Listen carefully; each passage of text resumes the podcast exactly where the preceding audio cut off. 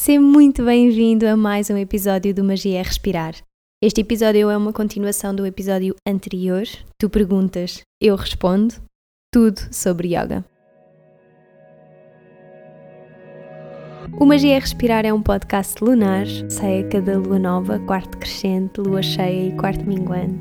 E a intenção, acima de tudo, é conectar e poder partilhar contigo histórias, truques, dicas, experiências e inspiração inspiração para que possas mergulhar e viajar nesse mundo que existe dentro de ti e reconheças a magia de que és feito.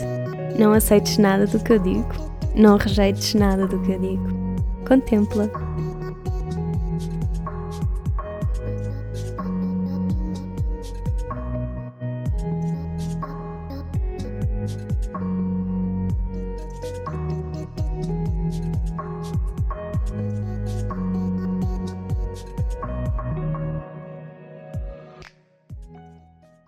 A primeira pergunta que eu tenho aqui é da Miss Yogini, que pergunta qual foi a maior mudança que sentiste com o yoga? A maior mudança e assim a coisa que eu, que eu mais rapidamente senti diferença foi no meu sono. Eu passei a dormir que nem uma pedra, mesmo. Ou seja, para além de passar a adormecer de uma, muito mais facilmente, eu consigo adormecer literalmente em qualquer sítio. Isto, isto parece terrível dito assim, parece que me tornei uma autêntica soneca. Não é assim tão grave, mas, mas a questão é que eu antes tinha muita dificuldade em adormecer e em ter uma, uma boa noite de sono, assim completa, uma noite seguida em que eu dormia como deve ser. E depois de ter começado a praticar, senti realmente que, que eu dormia bem, eu acordava bem, eu sentia-me revitalizada, sentia que o meu sono era efetivamente restaurador, restaurava todo o meu sistema. Pronto. E outra coisa foi também que foi na minha respiração. Foi, eu sinto mesmo que reaprendi a respirar, que passei a ser capaz de utilizar toda a minha capacidade respiratória mas, mas tomei uma consciência diferente na minha respiração e isso alterou uma série de coisas na minha vida. A atividade física, seja quando fosse quando ia ao ginásio, ou mesmo no meu dia a dia, tipo, às vezes precisar de acartar com coisas ou coisas do género, senti que o meu corpo tinha muito mais capacidade física pelo simples facto de eu ter reaprendido a respirar, de eu ter aprendido a respirar de uma forma muito mais eficaz.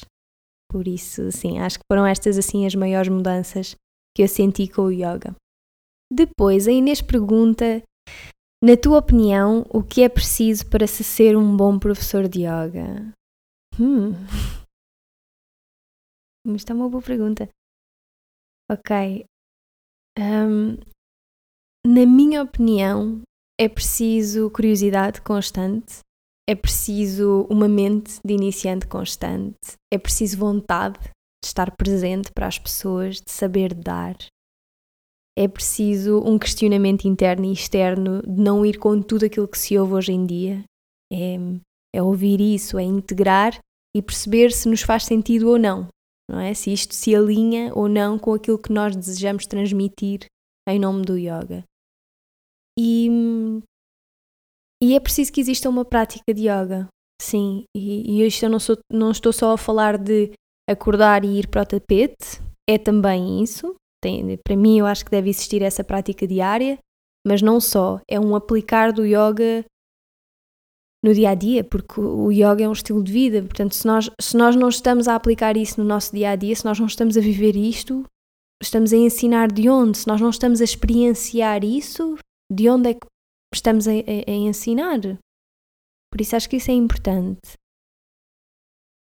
que mais? Eu, eu descrevo sempre um dos meus professores, um, aliás, vários, dois, não são vários, são dois. Uh, dois dos meus professores que eu sim considero assim minha maior fonte de inspiração quase. Eu às, eu às vezes descrevo-os uh, quando falo com os meus amigos a dizer aquilo, ele é daquelas pessoas que tu entras na sala e, e sentes que aquele homem respira yoga. Os meus amigos riem-se, mas é isto que eu sinto. Eu sinto isto. Eu sinto realmente isto. E, e para mim, para mim são estes os bons professores de yoga, se é que se é que isto se pode nomear, se pode não sei classificar desta forma, mas pronto. São essas pessoas que eu sinto que se permitem uma aprendizagem constante da vida. Agora estou-me a lembrar, por, por causa desta questão de nos permitirmos a aprendizagem, de quando eu comecei a dar aulas de yoga, ter uma professora de yoga a ir a uma das minhas aulas. Mas ela foi literalmente fazer o que devia fazer na prática dela. E o que para mim podia ter sido altamente constrangedor e, e, e, e quase até ter-me deixado assim meio insegura, foi uma alta aprendizagem para mim e despertou-me mesmo muito para esta necessidade que os professores de yoga devem ter para, para a aprendizagem constante. Isto demonstrou não só uma falta de respeito gigante, não só para quem estava a ensinar, que era eu neste, neste caso, uh, como para a própria prática, como também foi uma, uma falta de humildade gigante. Nós, nós temos de estar disponíveis para esta aprendizagem constante e se nós nos dedicamos a uma prática guiada por outro professor, então nós devemos estar realmente presentes para receber, para aprender com esta pessoa porque isso é uma dádiva. Ninguém sabe tudo. A partir do momento, eu digo isto sempre para mim própria, que é a partir do momento em que achares que sabes tudo, deste 500 passos atrás. E nós aprendemos sempre uns com os outros, sempre. Não é por uma pessoa dar aulas de yoga há 20 anos que é o melhor professor de yoga, não é. Não é por uma pessoa ter nascido e crescido com pais professores de yoga que é o melhor. não. É o que nós fazemos disso. É o que nós decidimos usar para criar este papel de professor de yoga, não é? Entre aspas, que queremos vestir. Para mim, ser professor de yoga é, é, estar em constante fluidez com a vida e estar disponível para aprender todos os dias e, e, cada vez mais. E não é só com as pessoas, é aprender com, com as árvores. E tanto que é por isso nós temos a postura da árvore, nós temos a postura do gato, a postura da vaca. Por algum motivo isto existe na prática física de yoga. Isto indica-nos que literalmente tudo o que existe nos pode eh, ensinar alguma coisa, nos traz um ensinamento. É estarmos presentes e sabermos explicar o porquê de fazermos o que fazemos nas aulas. Há muitas pessoas que vêm às aulas de yoga e gostavam verdadeiramente de saber o, o significado de Namastê, o significado de entoarmos um Om antes e ou depois da prática, e, e, saber responder àquilo que apresentamos nas aulas e ter a humildade também suficiente para dizer que não sabemos quando não sabemos. É ter uma prática diária e termos esta disciplina de que precisamos para fazer isso, porque, porque é essa mesma disciplina que nos permite chegar às profundezas do yoga. Porque senão andamos sempre muito à superfície. Digam-me o que disserem. Sim, para mim isto é importante. É importante que exista esta prática diária, porque nem é só a questão da disciplina, é uma devoção à própria prática. E nós levantarmos-nos todos os dias de manhã e dedicarmos um pedaço do nosso dia, todos os dias, à prática, isto tem a ver com a devoção, com a devoção à própria prática de yoga. Nós só podemos ou só devemos ensinar aquilo que praticamos. Eu já disse isto. Se nós não estamos a praticar, o que é que estamos a ensinar? Não é? Para mim, isto, é, isto são assim as coisas que, é, que são precisas na minha cabeça vá, para ser um bom professor de yoga, entre aspas, se é que, que isso existe. Depois, a Inês também pergunta: podes falar sobre o curso de instrutora de yoga que tiraste? Posso, claro que sim. um, eu, eu, comecei por tirar um curso online com o Santosha Yoga Institute. Agora, para quem queira realmente dar aulas de yoga, eu não recomendo que façam o curso online. Mas, mas isto foi um curso que me ajudou a organizar uma série de informação que estava muito dispersa na minha cabeça. E depois também acabei por me aperceber que queria fazer uma coisa mais presencial. Portanto, Fiz a transferência para o curso presencial e depois então acabei por ir até Bali, em Nusa Lembongan, para fazer o treino passados poucos meses. Os treinos iniciais de 200 horas, que foi este que eu fiz, duram normalmente pouco mais de um mês. É, é um mês bastante intenso, mas, mas sim, é um mês. Eu acabei por ficar um bocadinho mais tempo lá porque fiz também a formação para pré e pós-parto, bebés, crianças e adolescentes. Portanto, no total foram quase dois meses. Não, não chegou a isso, mas, mas foi por aí. O que é que eu posso dizer mais? Uh, em termos do programa, nós durante esse mês tivemos apenas seis dias de folga, seis dias livres. Todos os outros dias eram dedicados à partilha, não é? Nós acordávamos às 5, começávamos a praticar às 5 e meia, depois acabávamos por volta das 7 e meia. Depois, pequeno almoço. Um, depois, da, da, depois tínhamos a aula da manhã, que variava, as temáticas era filosofia, história, asanas, anatomia. Depois tínhamos o almoço, depois tínhamos assim uma pausa um bocadinho maior, e da parte da tarde outra aula, que variava outra vez nos temas. Depois tínhamos mais uma prática por volta das quatro da tarde e terminávamos isso às seis e tínhamos uma pausa para jantar. E depois ao final do dia ia variando, tínhamos emotional healing, kirtan, cerimónias, explorávamos várias ramificações do yoga, tipo yin yoga, restaurativo, yoga nidra, por aí. E é isso, eu, eu acho que tive a sorte de fazer um curso bastante completo, porque os cursos das 200 horas são assim muito gerais e dão-nos uma boa base, não é? E eu, eu sinto que, que, agarrei muita coisa neste curso e foi muito ao encontro daquilo que, que eu procurava. Mas acho que também tive muita sorte com os professores que tive. Eu vou deixá-los todos, todos na caixa de descrição do episódio e aquilo que eu vos aconselho a fazer, se tiverem esse interesse, é a seguirem o trabalho deles, porque Podem encontrá-los a dar aulas noutras escolas e é isso que eu também estou a fazer para decidir agora onde é que vou fazer as minhas 300 horas de formação, porque eles são absolutamente incríveis. E mais do que recomendar a escola onde eu fiz a formação, eu recomendo a mil por cento os professores com quem fiz estas formações, esta formação. Depois a Sofia pergunta Ok, são várias. Para iniciar uma prática de yoga, devemos perceber a essência do yoga, de onde vem, que tipos existem, porquê de fazermos determinadas posições, ou é correto simplesmente ir e fazer sem, saber, sem percebermos bem o porquê de cada coisa? E mesmo que não seja necessário, se quisermos saber e perceber mais, como o podemos fazer, onde podemos encontrar essa informação? Então, onde podemos encontrar essa informação é ler, ler, ler, pesquisar por nós e, e com a ajuda, com, com a ajuda que nos seja facilitada. Nós temos a sorte de ter uma série de registros do yoga, muito antigos até. Temos o Samkhya os, os comentários aos Yoga Sutras de Patanjali, Bhagavad Gita. Um, se estiverem mesmo no início, eu até vos aconselho a ouvirem o episódio 17 17? Sim, 17, onde dou algumas referências de livros para mergulhar um bocadinho mais na essência do yoga. E eu acho que essencialmente é isto: é fazer a nossa pesquisa, é conversar com pessoas que tenham este mesmo interesse que nós, é, é isto, porque, porque realmente nós temos muitos registros que devemos aproveitar. Não existe um, um manual do yoga, isso não existe. Eu já eu digo isto neste episódio dos livros, que é é muito redutor nós acharmos que vamos pegar num livro e, e conhecer a essência toda do yoga. Até porque a essência do yoga não se lê, experiencia-se. Depois, para iniciar uma prática de yoga, devemos perceber a essência de yoga. De onde vem, que tipos existem. Né?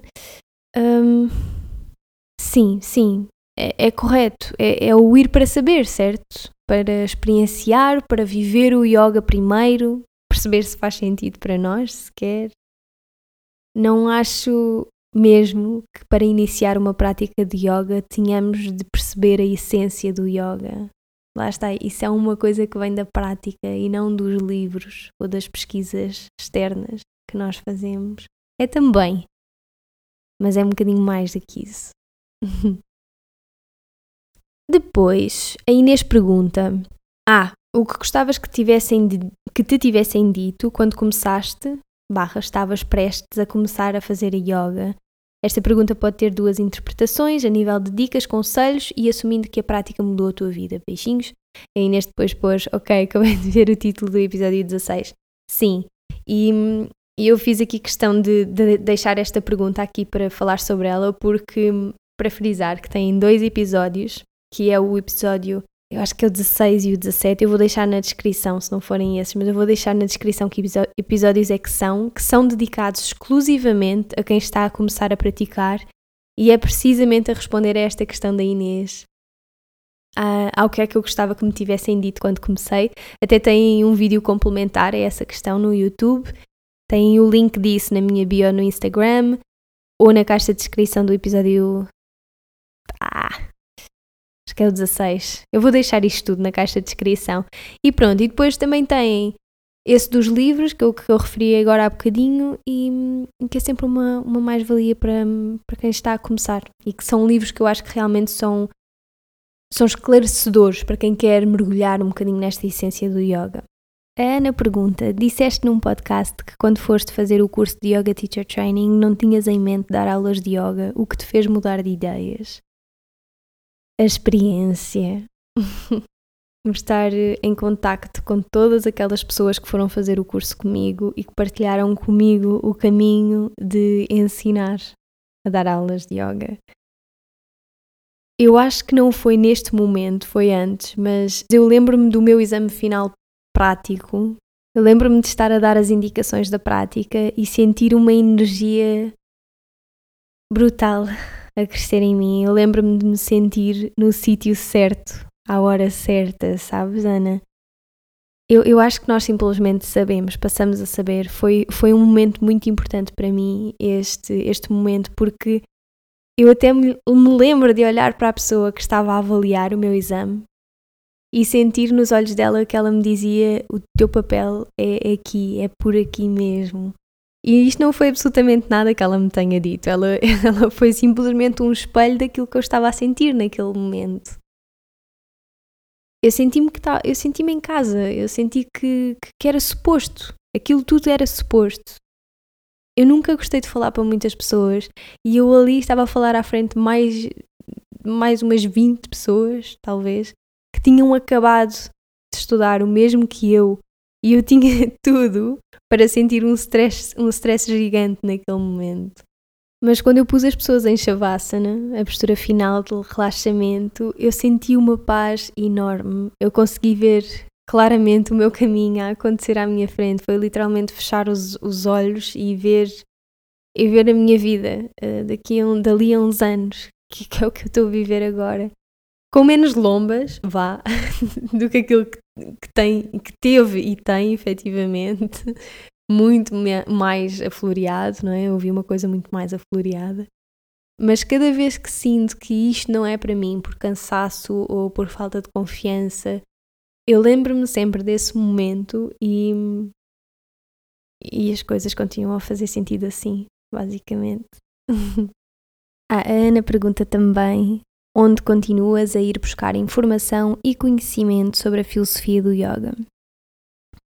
Se calhar já respondi a isto de certa forma, mas é formação constante, curiosidade constante, pesquisa constante, experiência e vida constante.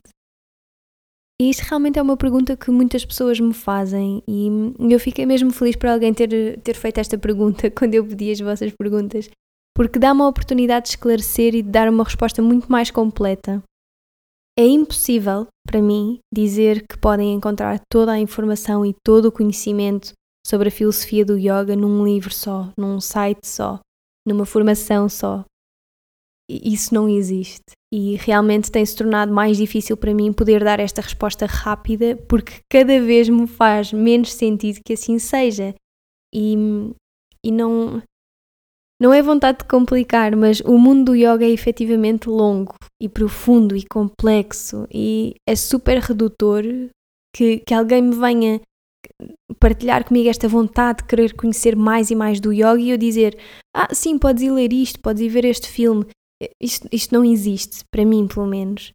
Eu continuo a ler e a pesquisar o que posso e aquilo que desejo adicionar à minha biblioteca, continuo a, a querer conversar com quem partilha dos mesmos interesses que eu para expandir os meus horizontes neste mundo que é o yoga.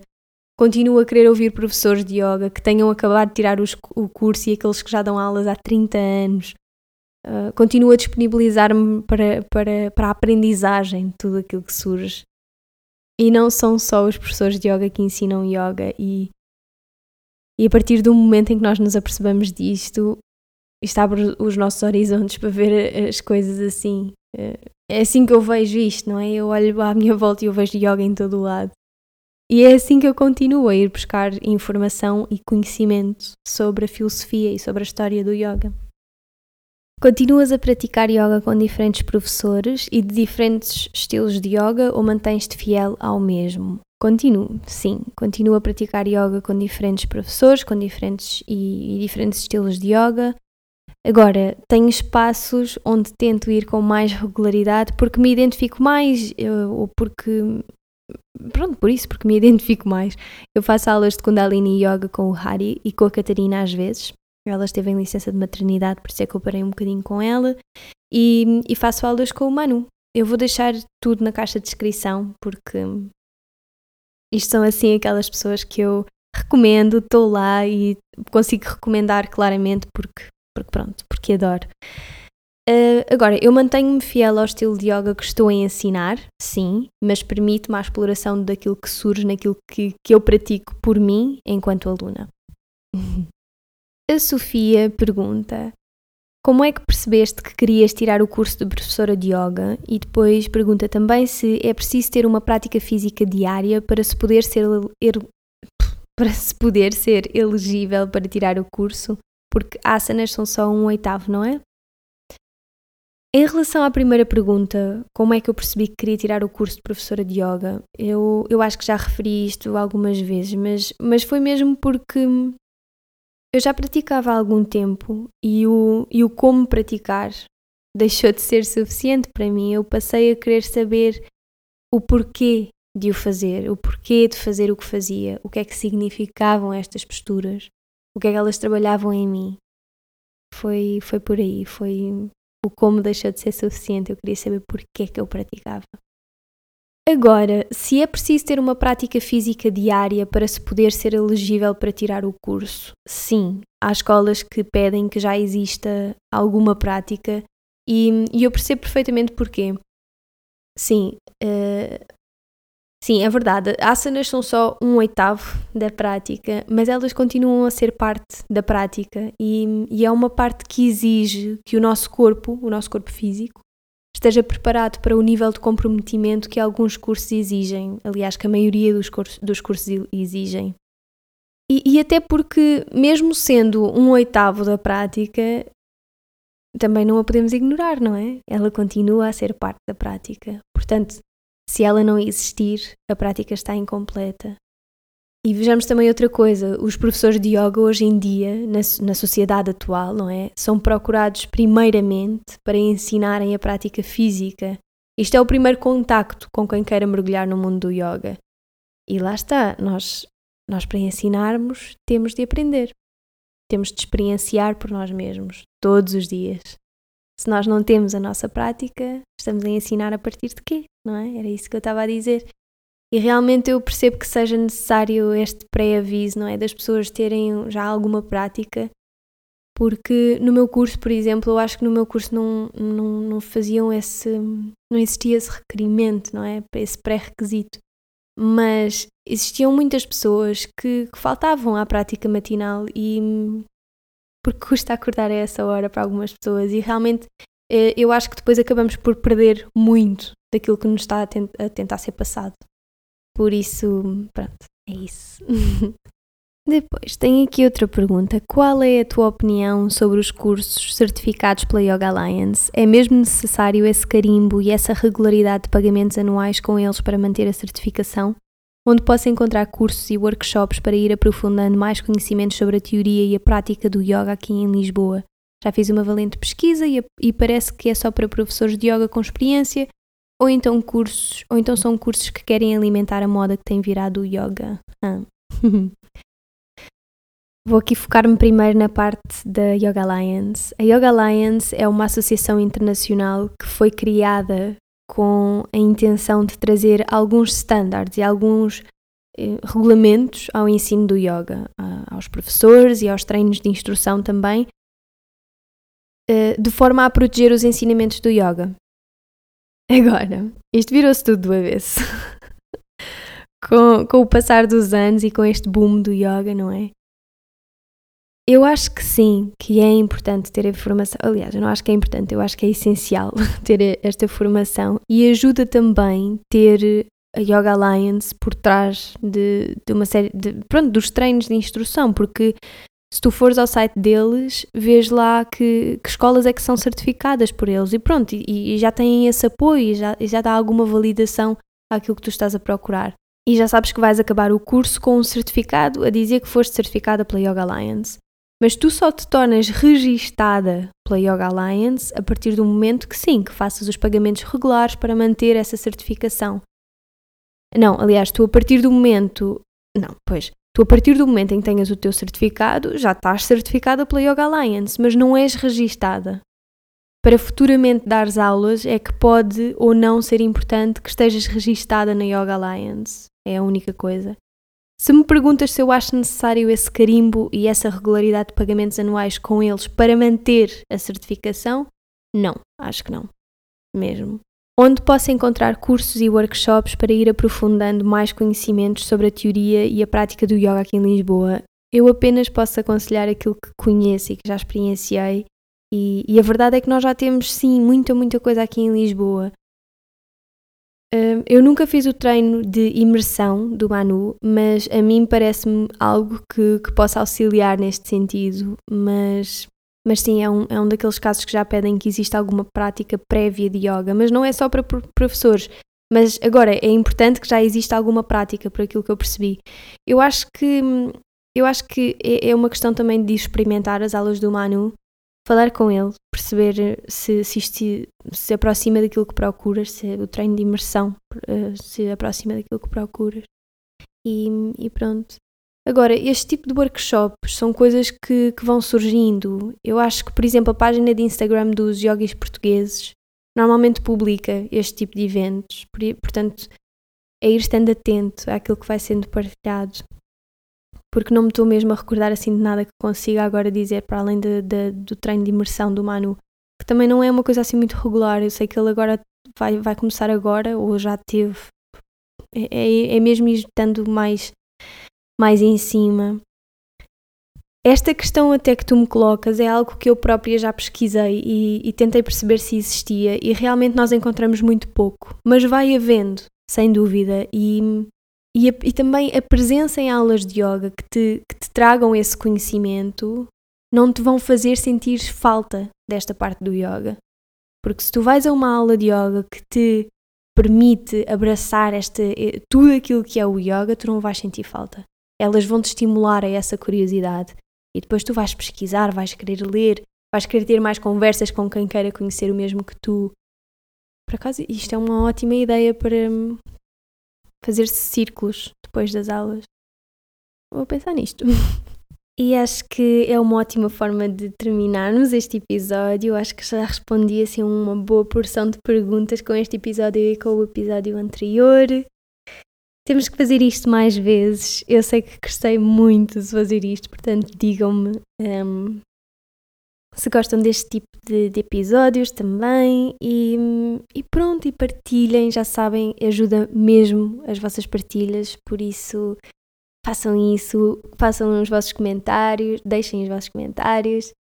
Façam estrelinhas no, no iTunes, se estiverem a ouvir no iTunes, e, e vemo-nos no próximo episódio. Namaste.